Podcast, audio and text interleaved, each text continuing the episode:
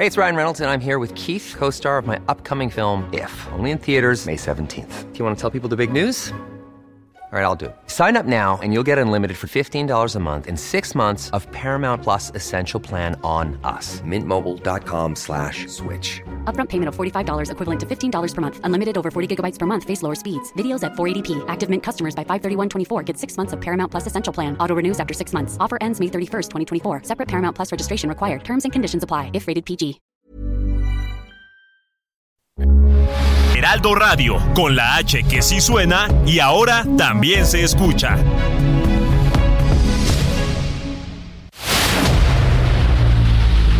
El dedo en la llaga. Había una vez un mundo en el que nadie creía. Un país de historias inexplicables. Una nación con personajes asombrosos. Santo Tomás tenía razón. Hay que ver para creer. El México increíble, las verdades que duelen, la voz de los que callan, el dedo en la llaga. Infórmate, diviértete, enójate y vuelve a empezar. El Heraldo Radio presenta El Dedo en la Llaga con Adriana Delgado.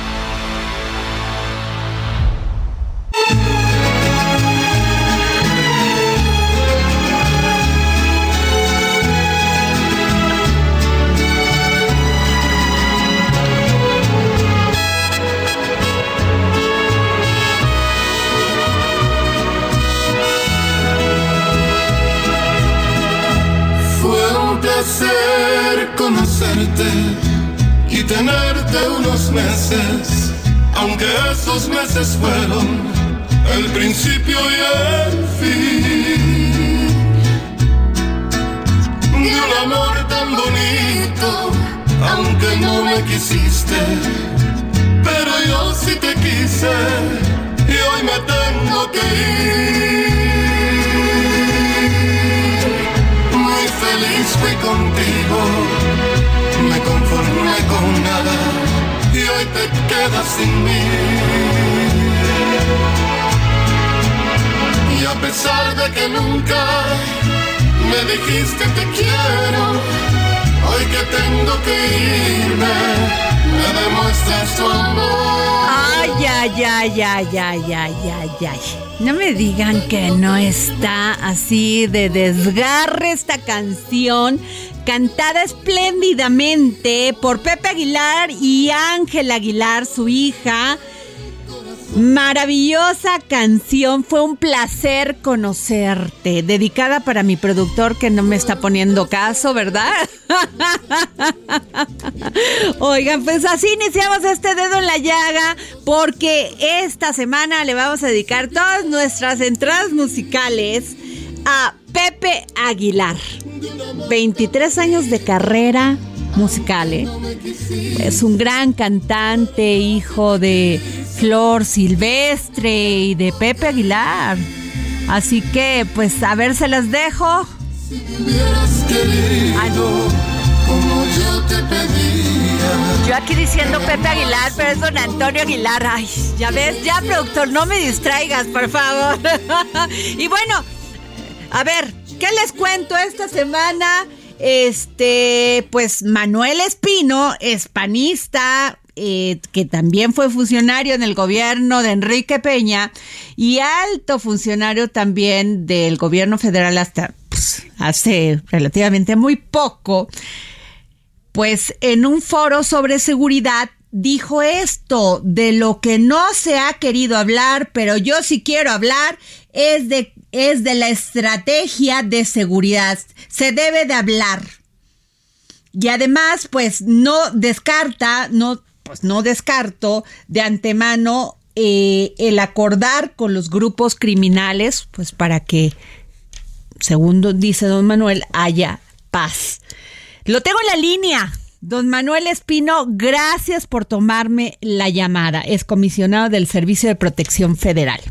¿Cómo está? Saludos al auditorio. Oiga, muy polémico lo que dijo. Ya se le, todos los, la oposición, este, se le fue encima, que cómo se le ocurre a Felipe Calderón, que fue presidente de este país, dice no hay manera, hay más delito aquí, y pues arremetió contra usted. ¿Qué piensa?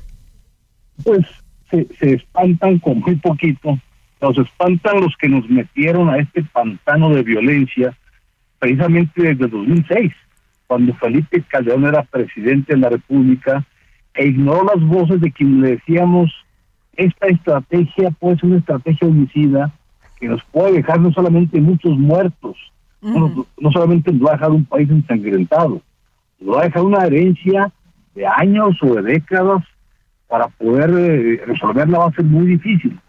Desestimó, él optó una estrategia de guerra, se declaró la guerra al crimen organizado, recordarás que hasta de militar se inició en Europa, Michoacán, el 6 de diciembre del 2006. Y, y no solamente optó por una estrategia de violencia, o sea, de, de, de confrontación armada frontal, Así es. Justificó los daños colaterales, que eran las muertes, que era la violencia, que era el derramamiento de sangre, que era el despilfarrar el presupuesto público federal en armas, en capacitación de policías, en fin. Y a la postre, pues esa estrategia fue una estrategia homicida, fue una estrategia que falló, fue una estrategia que no dio los resultados esperados. Entonces, el camino para resolver el problema de violencia que hoy tenemos, que es peor que entonces, pues no es la confrontación armada. En otros países ya se ha intentado lo mismo y ha fracasado, pero ha, habido países en los que ha habido la apertura para buscar nuevas alternativas de solución a la violencia.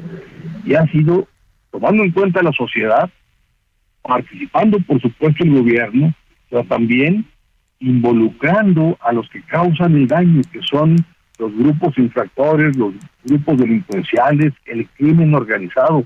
Eso no es descabellado, no, no hay manera de resolverlo de otra forma. Yo en ese foro, aquí ya se hizo alusión, que fue la semana pasada en el Senado de la República, yo comenté que, que hace más de un año yo le había sugerido Ajá. esta consideración del secretario de Gobernación que nos abriéramos a la posibilidad de dialogar con los grupos delincuenciales o con personas que a eso se dedican, no para pactar impunidad y no para negociar, no para ver qué ofrecen, a ver si les gusta o no. no vamos, ¿por qué no dialogar con ellos y proponerles algo específico, algo concreto, para abrirles, abrirles una puerta de salida mediante la cual puedan reinsertarse a la legalidad paulatinamente sin perdonar los delitos que hayan cometido, sin perdonarlos, sin darles un espacio de impunidad. Eso, insisto, se ha hecho en otros países y me consta. Yo lo viví en dos países. Ajá. Y, y, funcionó. Participé en las deliberaciones, en los diálogos, en las sugerencias, y funcionó. Entonces, yo decía, ¿por qué no considerar esa posibilidad? Pero, pero don Manuel, ¿es posible llegar a los al crimen organizado, a las cabecillas y decirles abrazos, no balazos? ¿Es posible esto?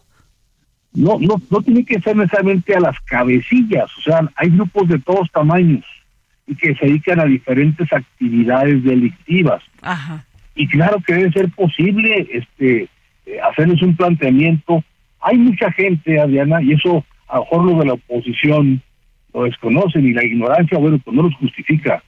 Pero los invito a ir y los llevo yo personalmente a los pueblos que han sido desmantelados por el crimen organizado, donde obligan a padres de familia a abandonar sus hogares, sus familias y a portar un arma para pelearse con otros grupos delincuenciales. Ahí hay gente que está a fuerza, hay gente que sí quisiera que se le tienda una mano para sacarlo de ese pantano en el que están participando de manera forzada. Hay personas que en las regiones donde viven no hay otra alternativa laboral más que involucrarse en actividades delictivas. Se puede, se puede decirle a los grupos delincuenciales que se les podrá facilitar la inversión de su dinero en generar empresas ilícitas en lugar de andar usando el dinero para comprar sicarios, para comprar armas, para mandar matar gente, en lugar de, de, usar ese dinero para pagar funcionarios, alcaldes, a gobernadores, a legisladores también, que a modo toman decisiones para favorecer eh, la delincuencia organizada. Entonces, no, no, que no se espanten, o sea, no, no, soy, la, no soy el primero que lo sugiere, y tampoco estoy proponiendo ahorita que haya un acuerdo con los delincuentes, ah. eso no es cierto. Okay. Yo dije, yo dije que, que hace un año sugerí esa posibilidad y fue desechada. Pero, pero según lo que entendí, a ver si entendí, porque sí es importante aclarar la información. Este, según lo que tengo aquí, usted dijo, le dije al secretario de Gobernación que la propuesta que puse en sus manos, yo iba a buscar la manera de hacerla llegar a alguno de algunos de los grupos del crimen organizado en México y logré hacerla llegar y solamente recibí respuesta de dos. ¿Es así?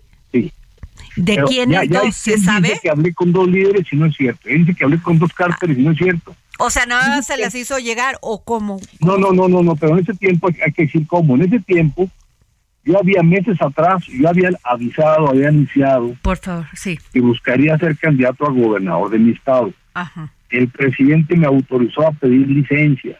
Ok. Después decidí renunciar para, para apoyar a quienes eran candidatos, no solamente en mi estado, sino, sino en otros estados, porque no me parecía congruente que si no fui candidato, ah, pues me regreso muy a gusto a mi, a mi, a mi puesto en, el gobierno. Decidí poner la renuncia definitiva para ir a hacer campaña. O sea, en ese contexto es que se dio que cuando yo anuncio mi intención de ser candidato, pues me busca mucha gente, unos para preguntarme qué, qué, haría en el campo, en educación, en salud, en fin. Y también llegó gente que me dijo, oiga, nosotros nos dedicamos a actividades eh, al margen de la ley. ¿Cómo nos van a tratar? ¿Qué van a hacer con nosotros? Porque simplemente no va a poder seguir lo que está pasando ahorita, que es complicidad, que es hacerse de la vista gorda frente a lo que ustedes hacen.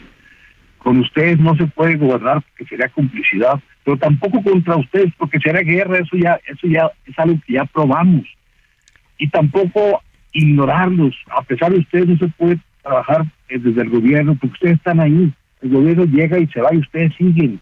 Pues no se pueden tomar decisiones como si ustedes no existieran. Y tampoco se, se puede se puede prescindir de lo que ustedes ya están haciendo porque ustedes generan una actividad económica, participan en la vida social. Entonces lo que hay que hacer es abrirles cauce para que se reinserten a la vida a la vida productiva legal para que dejen de corromper funcionarios, para que dejen de matar gente. Entonces, eso hay que hay que acordarlo, hay que pactarlo. Pero tiene que, se tiene que dar puertas de salida, si no van a seguir haciendo lo mismo. Dos, dos, con dos personas me dijeron, oiga, nos gusta. Uno de ellos me dijo, déjenme subir esa información y yo lo voy a buscar, porque está, nunca nos habían dicho eso, siempre nos dicen, no, pues es que, ¿cómo nos ponemos de acuerdo? De a cuánto va a ser. Pero es posible, don Manuel, pactar con este crimen organizado que provoca tantas muertes todos los días en México? Yo pienso que sí, insisto, a ver, voy a poner un ejemplo. En Colombia me parece que el tema estaba peor, porque allá había motivaciones hasta ideológicas, aspiraciones políticas de grupos criminales que para financiar su causa recurrieron a la producción y distribución de drogas, me refiero a los FARC, y se pudo, y se pacificó Colombia, que estaba peor. En las ciudades más importantes había bombazos, había terrorismo, y se logró. Pues es que, es que también hay que darles una puerta de salida. Si los acorralamos, van a seguir haciendo lo mismo y se va a seguir provocando lo que estamos padeciendo en el país: terror, violencia, asesinatos, que, que, no solamente no pagan, sino que han crecido.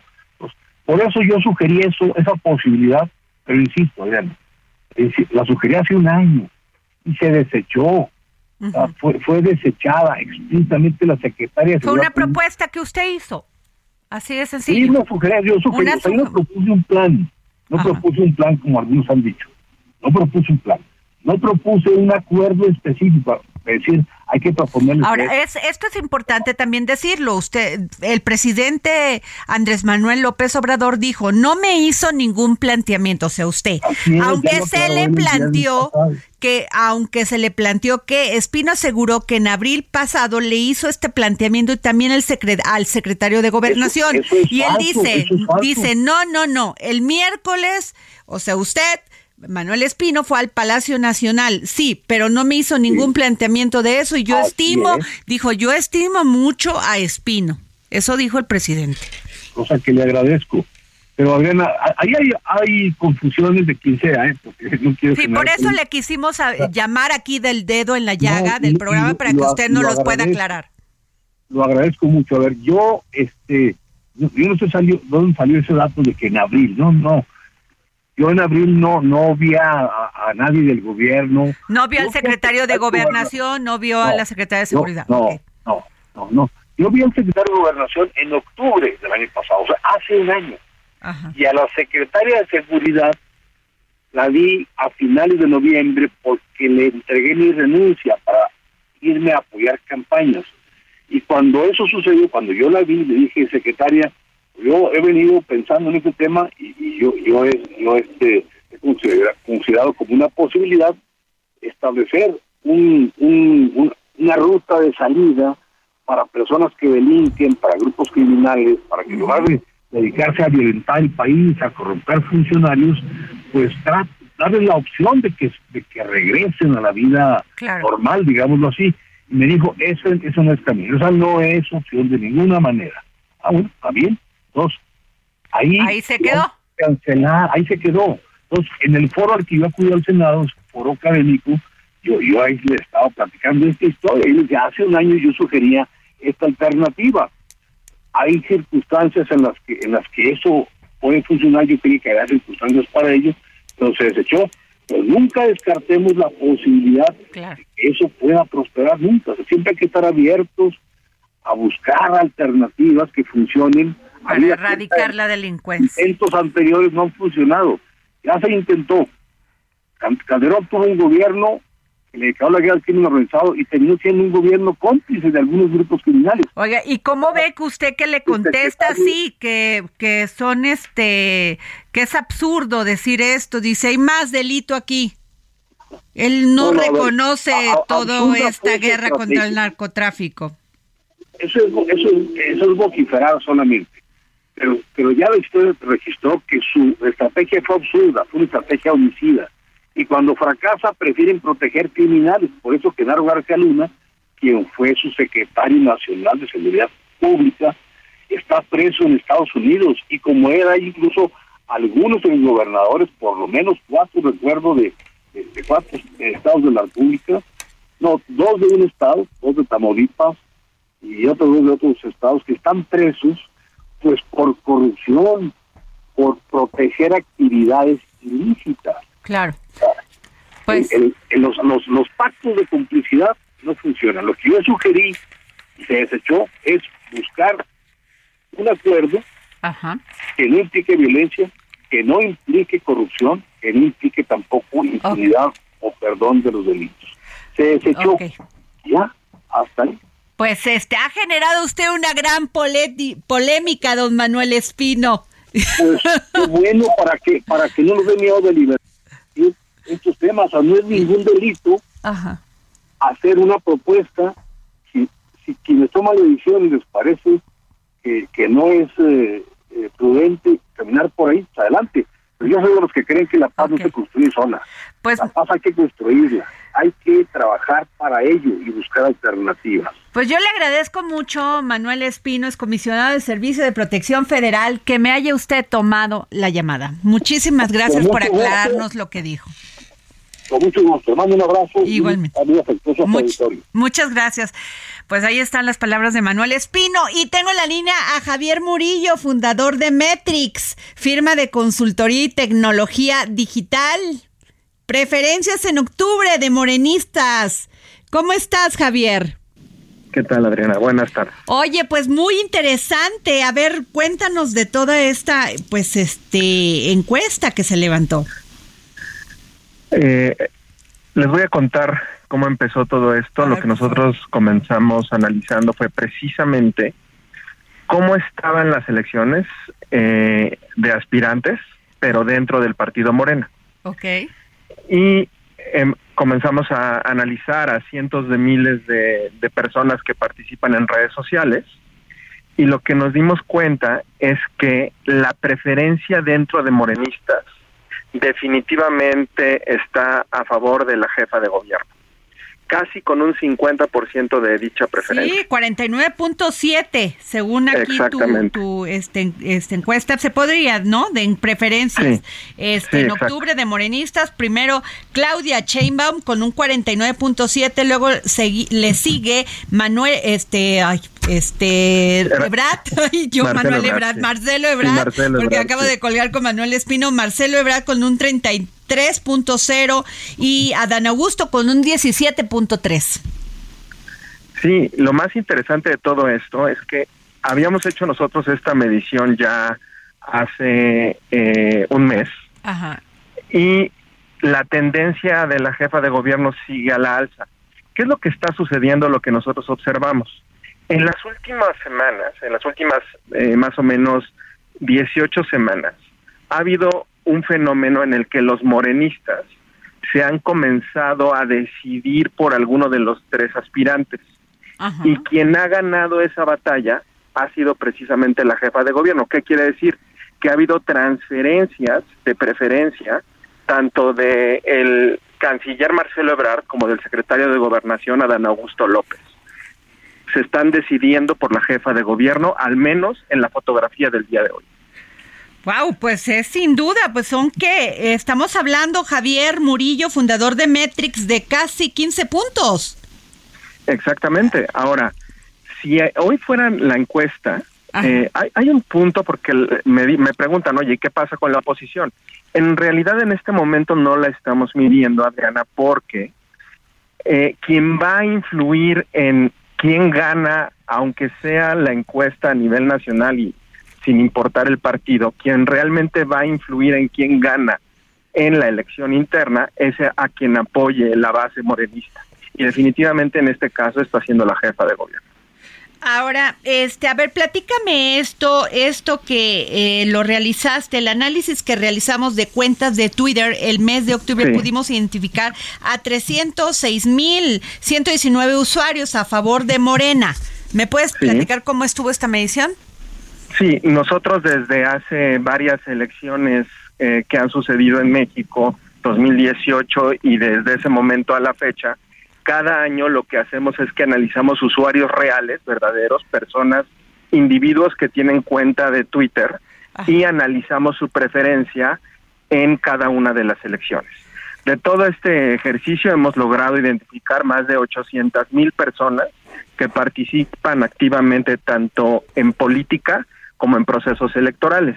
De ahí lo que conciencia de datos hicimos nosotros fue determinar cuántos de ellos están a favor de Morena y cuántos de ellos a favor de la oposición y en esa base se encuentran las 306 mil individuos que están a favor de Morena.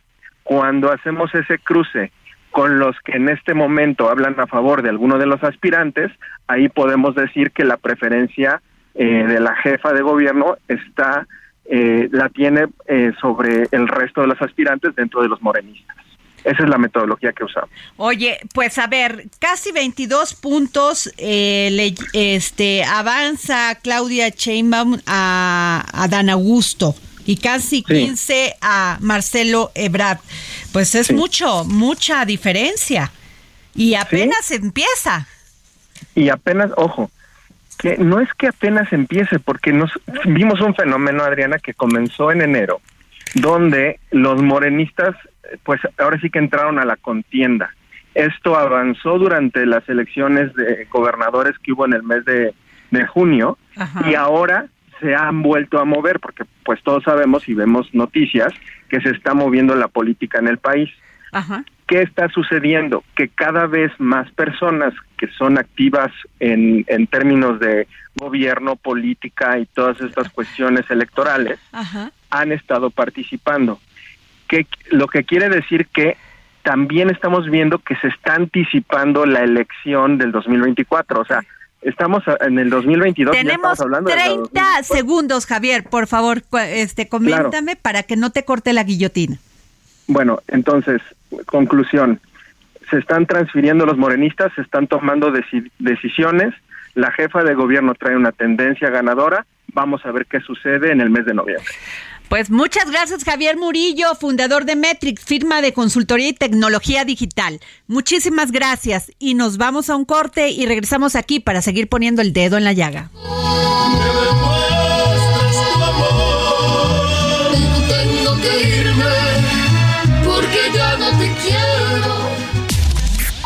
Sigue a Adriana Delgado en su cuenta de Twitter arroba Adri Delgado Ruiz. Además, te invitamos a enviar tus opiniones y comentarios en texto o por mensaje de audio a través de WhatsApp al 55 2544 3334.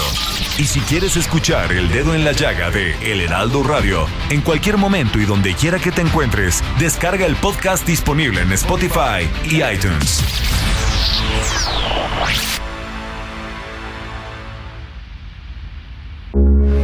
Heraldo Radio, con la H que sí suena y ahora.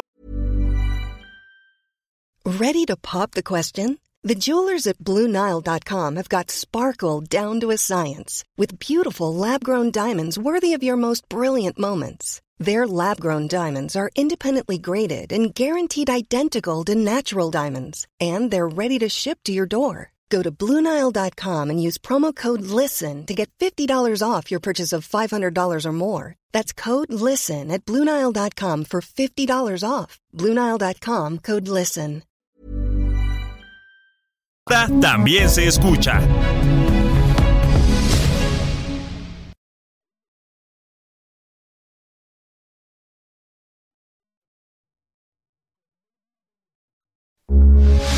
Heraldo Radio, con la H que sí suena y ahora también se escucha. Sigue a Adriana Delgado en su cuenta de Twitter en arroba Adri Delgado Ruiz. Y envíanos tus comentarios vía WhatsApp al 55 25 44 33 34 o 55 25 02 21 04. Adriana Delgado entrevista en exclusiva a la senadora del Partido Acción Nacional, Josefina Vázquez Mota. El tema de la prohibición del matrimonio infantil. Lo hemos platicado contigo en los micrófonos del dedo en la llaga, en radio, pero sigue sin hacerse nada. Sigue. Tienes razón, la legislación. Nadie quiere pagar el costo. La legislación tiene que convertirse en actos concretos. Yo veo como hoy, con, pagando costos y riesgos enormes, las comunidades, las mujeres de estas comunidades han levantado, empiezan a levantar su voz, pero evidentemente necesitamos que las autoridades locales, lo he platicado muchas veces con mi amiga Xochitl Galvez, a la que quiero respeto muchísimo. Ella dice, Josefina, claro que esto no son usos y costumbres, estos son abusos que tienen que castigarse, que no pueden eh, tomar la posición como, ay, bueno, es que como lo han hecho 100 años, pues ni hablar. No. México somos el octavo país del mundo de matrimonio infantil. Es decir, no es que seamos el país y así fuésemos el número 100, estamos entre los primeros 10 del mundo. Ya está la legislación, ahora lo que toca hacer es romper el silencio y acabar con la impunidad. Y efectivamente en este país es más fácil, es horrible decirlo, pero lo sabemos, vender a una niña que vender a una vaca. Digo, oí esto textual de uno de los procuradores de Zacatecas. Jueves, 11 de la noche, El Dedo en la Llaga, Heraldo Televisión. Regresamos aquí al dedo en la llaga y por favor, este, me imagino que han tenido la oportunidad de ver este video que, valga la expresión, se está virilizando este, en todas las redes porque, este, a ver, vamos a escucharlo.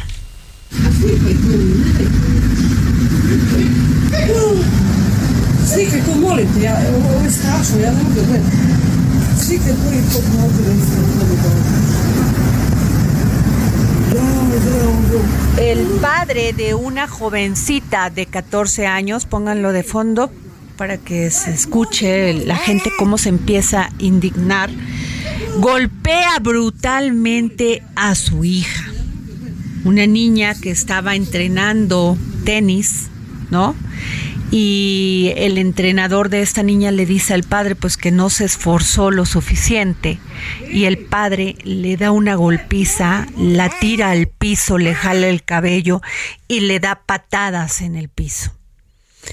Terrible la situación porque además, este, pues esta es la cuna del deporte blanco que es Serbia, de donde es Novak Djokovic, y ha generado una serie de, de, indignación. Y el papá dice que, que hizo bien, que hizo bien en patear a su hija, porque en China, fíjense, en China pues así se hace, cuando los hijos no se esfuerzan mucho en hacer alguna tarea, en este caso en el deporte, pues hay que golpearlos no solamente la agresión contra un adolescente, sino la agresión contra una niña, una mujer, que además, si ven el video, la niña no hace nada por protegerse, porque es su padre, porque sencillamente es quien, pues es su papá. Entonces, es terrible, me indignó mucho ver esto porque aquí en México se siguen dando esos casos de padres que abusan de sus hijos eh, y los golpean de una manera brutal y sobre todo de las niñas. Ya las niñas, bueno, ya no solamente las mujeres sufrimos de feminicidios, ya si nos va bien, nada más nos violan y nos dejan o nos golpean. Si nos va mal, nos matan. Es terrible que les diga esto. Quizá ella, quien me esté escuchando, diga qué fuertes palabras. No, es la realidad y hay que tomar conciencia de ello. Y bueno, a ver, pues esto, ojalá puedan ver este video porque sí hay que verlo. Hay que ver este la brutalidad a la que podemos llegar los padres y a veces porque creemos que es así, porque son nuestros hijos. Bueno, dan al violador serial de periférico otros 28 años de cárcel acumula 171. Miguel Ángel N., conocido como el violador serial del periférico, acumula 171 años de cárcel, cinco meses y diez días de prisión por diversas sentencias en su contra, informó la fiscal general de justicia, Ernestina Godoy Ramos, al dar a conocer que será inscrito en el registro de personas agresoras sexuales y en el registro del banco de bancos de ADN. Pues qué bueno, por lo menos se hace justicia a todas estas personas, o sea, están abiertos casi 20 procesos penales contra este hombre. Fíjense nada más, hasta poquito los años, ¿no? Y tengo en la línea, fíjense, este, les voy a contar un tema porque Ana Lilia Herrera, este, diputada priista, eh, ha levantado la voz sobre que eh, acusaron que el gobierno federal busca utilizar programas que no promueven la equidad entre hombres y mujeres para inflar el presupuesto del anexo 13 destinado a este objetivo. Tengo en la línea a la diputada Olga Luz Espinosa del PRD, secretaria de la Comisión de Igualdad de Género en la Cámara de Diputados, y también a la diputada Julieta Vences de Morena, presidenta de esta Comisión de Igualdad de Género en la Cámara de Diputados. Gracias a los dos por tomar tomarme la llamada. Hola, ¿qué tal? gusto. A ver, este es eh, le daría la palabra si está de acuerdo este diputada Julieta a la diputada Olga Luz Espinosa para que nos puedan explicar esto porque se ha eh, se ha levantado un gran debate sobre que este dinero este se les está se está desviando a otros programas como el caso de la planeación estratégica de la CFE por con 60 millones y desarrollo forestal sostenible para el bienestar estar por 63 millones y que no hay, pues este dinero iba para temas verdaderamente importantes de eh, equidad este, entre hombres y mujeres y que pues está desviando. ¿Nos pueden aclarar esta información, por favor, diputada Olga Luz? Sí, claro, con mucho gusto. Eh, bueno, antes que nada me gustaría hacer precisión que en la Comisión de Igualdad de Género hemos estado trabajando con diferentes temas, incluyendo el tema del presupuesto, el cual esta comisión la preside, como ya dijiste, mi querida Adriana, eh, la diputada Julieta Vences. Mira, el anexo 13 no es de reciente creación. El anexo 13 forma parte del presupuesto de egresos de la Federación y es creado desde el 2008. O sea, ya tenemos muchos años con el anexo 13, el cual no ha sido una concesión, sino que ha sido una lucha ganada por las mujeres que nos antecedieron tanto en la Cámara de Diputados como las activistas y las feministas de este país. ¿Cuál es la función del anexo 13? El anexo 13 versa en tres ejes. El primero es erradicar la violencia contra las mujeres, el segundo es erradicar la discriminación contra las mujeres en este país y el último es tratar de alcanzar esa igualdad sustantiva que tanto hablamos pero difícilmente se se, se, se puede ver en nuestro país. Mira, el anexo 13, tengo que hacer la aclaración que desde 2018 se, se han quitado programas que, eh, que favorecían la igualdad entre hombres y mujeres, como por ejemplo las estancias infantiles, es un ejemplo de ello. Las estancias infantiles, independientemente del discurso de la corrupción y que hasta la fecha no hemos logrado ver si existe algún tipo de denuncia, fortalecía el empoderamiento de las mujeres. Asimismo, se, se aplicaban recursos destinados a los refugios que actualmente están, pero en la práctica está siendo muy complicado que esos recursos aterricen vez hay más trámites administrativos. Dentro de la Comisión de Igualdad de Género hemos recibido a las redes de refugio a nivel nacional, en donde ellas nos plantean la dificultad que se tiene para aterrizar esos recursos. Recordemos que en nuestro país cada vez hay más violencia, tan es así que es un país donde hoy tenemos a 11 mujeres asesinadas al día y los refugios son como estamos teniendo problemas con la línea este con la diputada Olga Luz Espinosa, pero tenemos este a la diputada a ver, Julieta Vences de Morena, eh, presidenta de la comisión. Julieta, mientras rescatamos la, en la línea este, a la diputada Olga Luz, ¿me puede comentar sobre esto?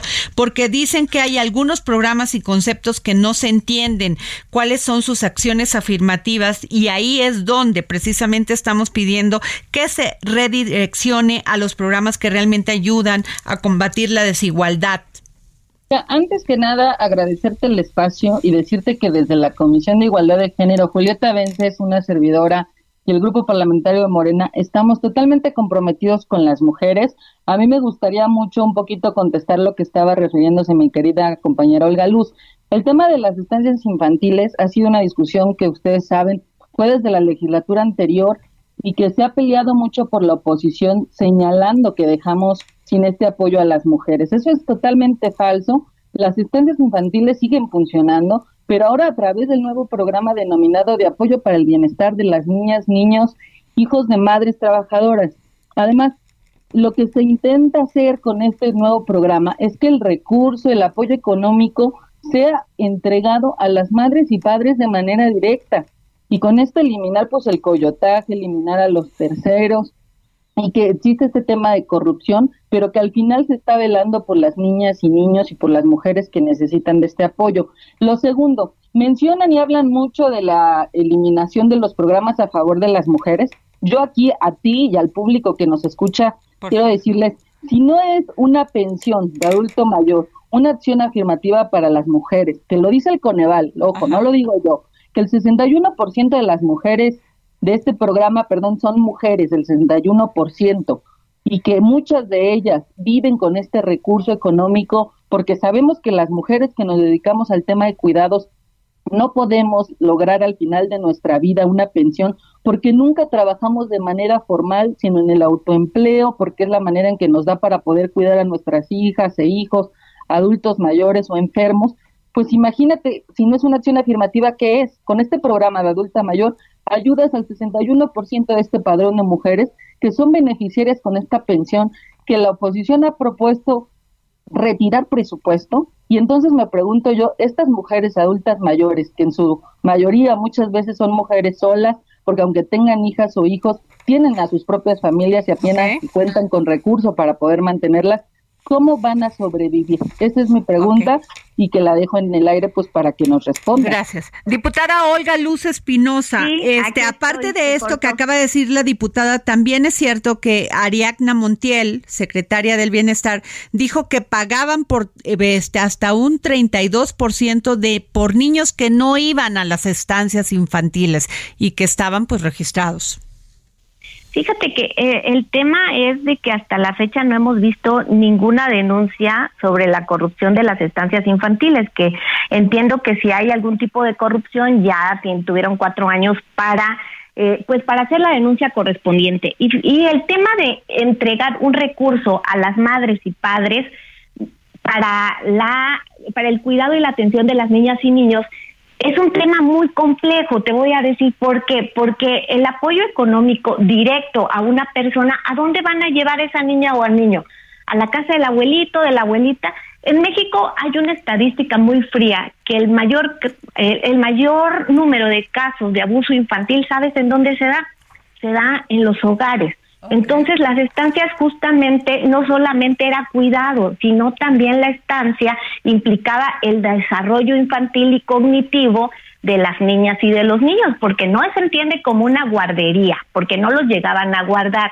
La estancia implica la educación inicial, que es bueno, que aparte ya ya ya se ha legislado al respecto, pero la educación inicial, por eso no es solamente eliminar programas y sustituirlos por programas que no tienen ni siquiera una estrategia eh, clara sino lo ideal es que si hay corrupción hay que denunciarla, hay que mejorar el programa, pero no desaparecerlo. En el caso del anexo 13, eh, coincido mucho eh, con las compañeras de la Comisión de Igualdad que dicen de que en el programa 13, ¿qué tiene que hacer Comisión Federal de Electricidad y la planeación estratégica de pues Comisión la verdad, Federal sí, de ¿no? Y tienen razón, ¿no? Yo no encuentro de qué manera se puede erradicar la violencia, de qué manera se puede erradicar la discriminación y de qué manera fomentamos la igualdad desde la planeación estratégica de la Comisión Federal de Electricidad. Lo, lo interesante del anexo 13 es buscar la igualdad sustantiva. Eh, y tampoco el pues, desarrollo forestal. Es correcto, que debería de ir más en el tema eh, pues de medio ambiente. Así es, es que ahí sí tenemos como esas dudas, diputada Julieta Vences, presidenta Oye. de la comisión, ¿nos puede aclarar? Claro. Nada más decirle también a mi querida Olga Lucy para quienes nos escuchan que si bien no sé si habrá denuncias o no, en 2016, aun cuando no éramos gobierno, la Auditoría Superior de la Federación sí detectó anomalías en las estancias infantiles por un monto de 69.4 millones de pesos.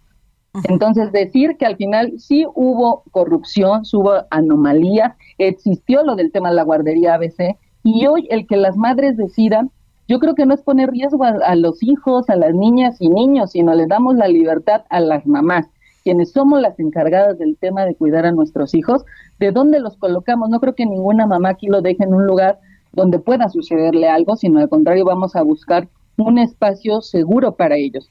Y lo de respecto a CFE, por supuesto que coincidimos en la opinión de la comisión, hemos estado, bueno, ahí establecimos redireccionar ese recurso a programas prioritarios de mujeres Claro. y decirles aquí, y Olga Luz no me dejará mentir, que la oposición completa de la comisión votó en contra de esa opinión, votó en contra de darle más presupuesto a los refugios, a las instancias de mujeres, a la- al cáncer de pulmón, al VIH.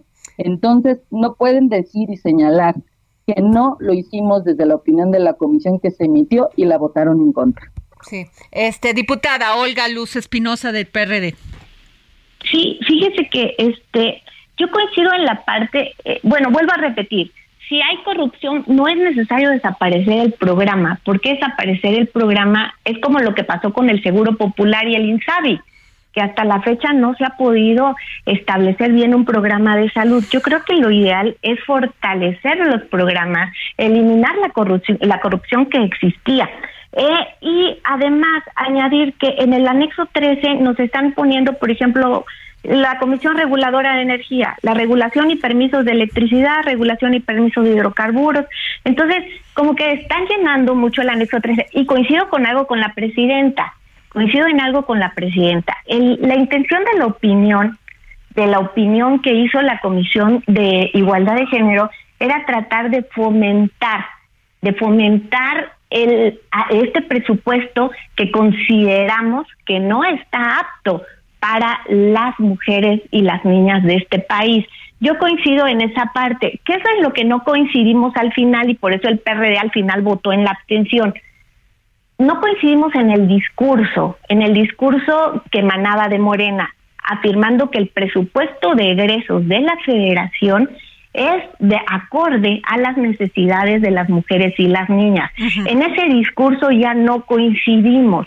Es justamente por eso que en el grupo parlamentario del PRD y siendo respetuosa, respetuosos y respetuosas con la con el trabajo de la Comisión de Igualdad de Género, fue que votamos la opinión en abstención porque no compartimos un discurso en donde el presupuesto de egreso de la federación sea el que necesitamos las niñas y las mujeres. Mm, diputada Julieta Vences, ¿no se supone que este presupuesto debe estar etiquetado? Claro, y por eso son programas y acciones etiquetadas, ¿no? Lo estamos defendiendo y estamos nosotras proponiendo desde la Comisión de Igualdad robustecer estos programas que efectivamente les hace falta fortalecer. Uno de los temas que ha tenido más presupuesto en los últimos años de manera histórica es el tema para los refugios, que eso no se dice o se dice poco, porque cuando empezó su inicio eran 200 millones, hoy son más de 400 millones, son 93 mil millones más. El tema del PAIMEF también en este gobierno ha incrementado 165 millones. La utopía, y lo decíamos en la comisión, sería que no existieran los refugios, porque lo que quisiéramos es que existiera la violencia en este país, que ninguna niña, adolescente o mujer volviera a ser este, violentada por nadie. Pero por ello es que estamos muy comprometidas desde la comisión, aquí está Olga Luz, el compromiso es poner al frente a las mujeres, es poner al frente a las niñas, y el presupuesto está ahí. Ahora será la batalla, también lo he dicho, en la batalla del, de la aprobación o no del presupuesto, que esa batalla no es en la Comisión de Igualdad de Género, sino será en el Pleno y a través de nuestros grupos parlamentarios para poder salir en unidad, porque ah. al final de cuentas todos los partidos debemos de poner al centro los derechos de las mujeres, eso nos queda claro desde la Comisión. Hacer una pregunta a las dos. A ver, tenemos nueve mujeres que mueren en este país diariamente por violencia, ya sea violadas eh, y asesinadas o simplemente por ser mujer, por crímenes de odio, en fin. ¿Qué hacer? Y esto sí le quiero eh, pedir, les doy un minuto a cada una, diputada Olga Luz Espinosa, ¿qué hacer? Porque ya es insoportable que las mujeres sigamos teniendo miedo al salir a la calle, dejar a nuestros hijos solos, a nuestras hijas. De veras, eh, ya la situación rebasó cualquier condición para estar tranquilas y como que no pasa nada. Diputada Olga. Fíjate que, sí, claro, fíjate que ni siquiera son nueve, lamentablemente. La estadística es más fría y ahora se dice que son once mujeres asesinadas al día por cualquier forma de todas las violencias que sufrimos las mujeres.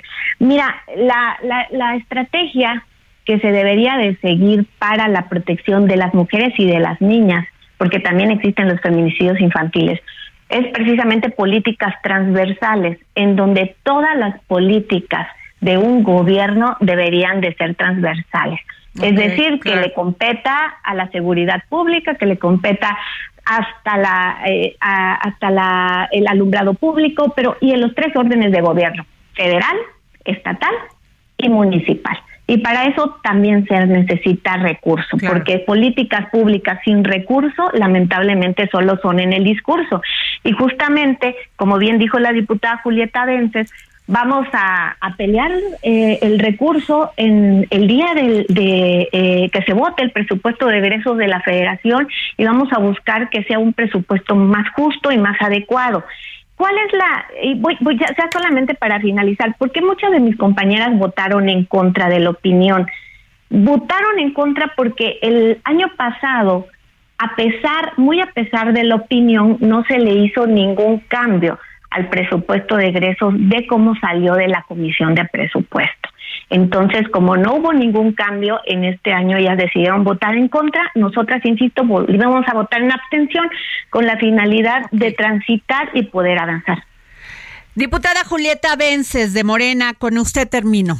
Presidenta de la Comisión de Igualdad de Género en la Cámara de Diputados. El tema de violencia en contra de las mujeres de este país, como bien lo menciona nuestra querida diputada Olga Luz, es un tema transversal, pero también es un tema de una política de Estado, donde cada gobierno estatal, cada municipio pueda hacerse responsable y aportar su, su desde su responsabilidad para que estos temas, el tema de violencia, de los asesinatos, de los feminicidios, no siga sucediendo. Siempre se golpea mucho solo al gobierno federal como si fuera el único responsable. claro. Yo considero que aquí todos los niveles de gobierno deben de participar, todas las instituciones deben de estar muy, muy comprometidas con este tema y el presupuesto se tiene que seguir fortaleciendo. También lo que a mí me gustaría aclarar es que si bien es cierto que en el anexo 13 están las acciones afirmativas para poder eliminar la violencia y terminar con las brechas de desigualdad entre mujeres y hombres, las mujeres debemos de estar en todo el presupuesto de egresos de la federación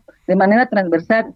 Estamos en educación, estamos en salud, estamos en vivienda, no solo en el anexo 13, porque de repente se quiere quitar ese enfoque de decir, solo el anexo 13 trae presupuesto para las mujeres. No, todo el presupuesto de la federación, al final de cuentas, trae presupuesto que impactan de manera directa y positiva o negativa, porque muchas veces si no damos el seguimiento a cómo lo ejercen, que esa es otra responsabilidad que les mencionaban mis compañeras, de no solamente pedir dinero y dar por dar, sino si pidieron recurso, que lo ejerzan, porque al final de cuentas hay gobiernos estatales como el caso de Hidalgo, como el caso de Oaxaca, que ni siquiera pudieron gestionar el tema de recurso federal para sus refugios y son de la oposición, entonces a mí me extraña mucho que avienten la piedra y escondan la mano. Pues nos tenemos que ir porque viene la guillotina. Gracias, diputado Olga Luz Espinosa, y gracias, diputada Julieta Vences de Morena. Gracias.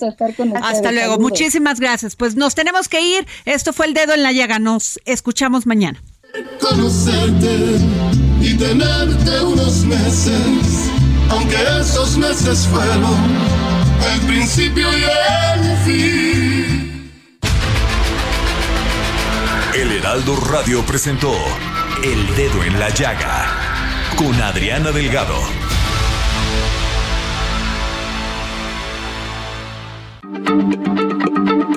Heraldo Radio, la H se lee, se comparte, se ve y ahora también se escucha.